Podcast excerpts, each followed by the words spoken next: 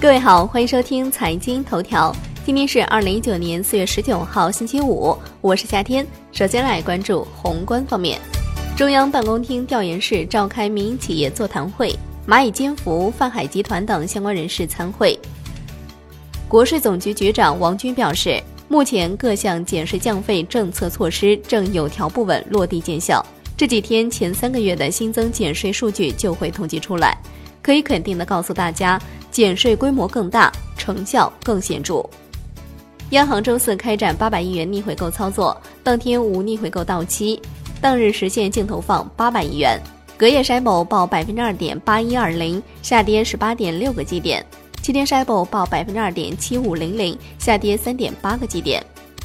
发改委表示，今年中央预算内投资安排五千七百七十六亿元，比去年增加四百亿元，一季度已经下达超过百分之八十。一季度全国全社会用电量一点六八万亿千瓦时，同比增长百分之五点五。三月当月全社会用电量同比增长百分之七点五。来关注国内股市。沪指缩量收跌百分之零点四，最终报收在三千二百五十点二点。深成指跌百分之零点五五，创业板指跌百分之零点七五。两市成交七千五百三十四亿元。香港恒生指数收盘跌百分之零点五四，国际指数跌百分之零点六八，红筹指数跌百分之零点四四。全天大市成交降至九百一十二点三七亿港元。上交所受理天津九日新材料股份有限公司。南京万德斯环保科技股份有限公司、上海浩海生物科技股份有限公司科创板上市申请，科创板上市申请或受理的企业总数增加到了八十四家。贝格富刚被警方立案，又有平台提现异常，一家位于郑州的场外配资平台易融速配无法正常提现，竟捏造监管部门官员为其站台。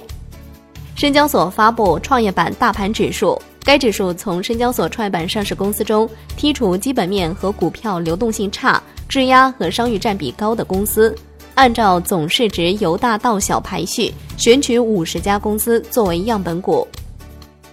视觉中国公告，天津市网信办决定给予全资子公司汉华易美天津罚款三十万元的行政处罚。来关注国际股市，截至收盘，道指涨百分之零点四二。标普百指数涨百分之零点一六，纳指涨百分之零点零二。欧洲三大股指多数收涨，英国富时一百指数跌百分之零点一五。受耶稣受难日和复活节假期影响，美股将于四月十九号休市一天。德国、英国、法国、意大利等欧洲多国、澳大利亚及中国香港股市于四月十九号和四月二十二号休市两天。亚马逊中国确认。将于七月十八号停止为亚马逊中国网站上的第三方卖家提供卖家服务。商品方面，COMEX 黄金期货收涨百分之零点零九，COMEX 白银期货收涨百分之零点一七。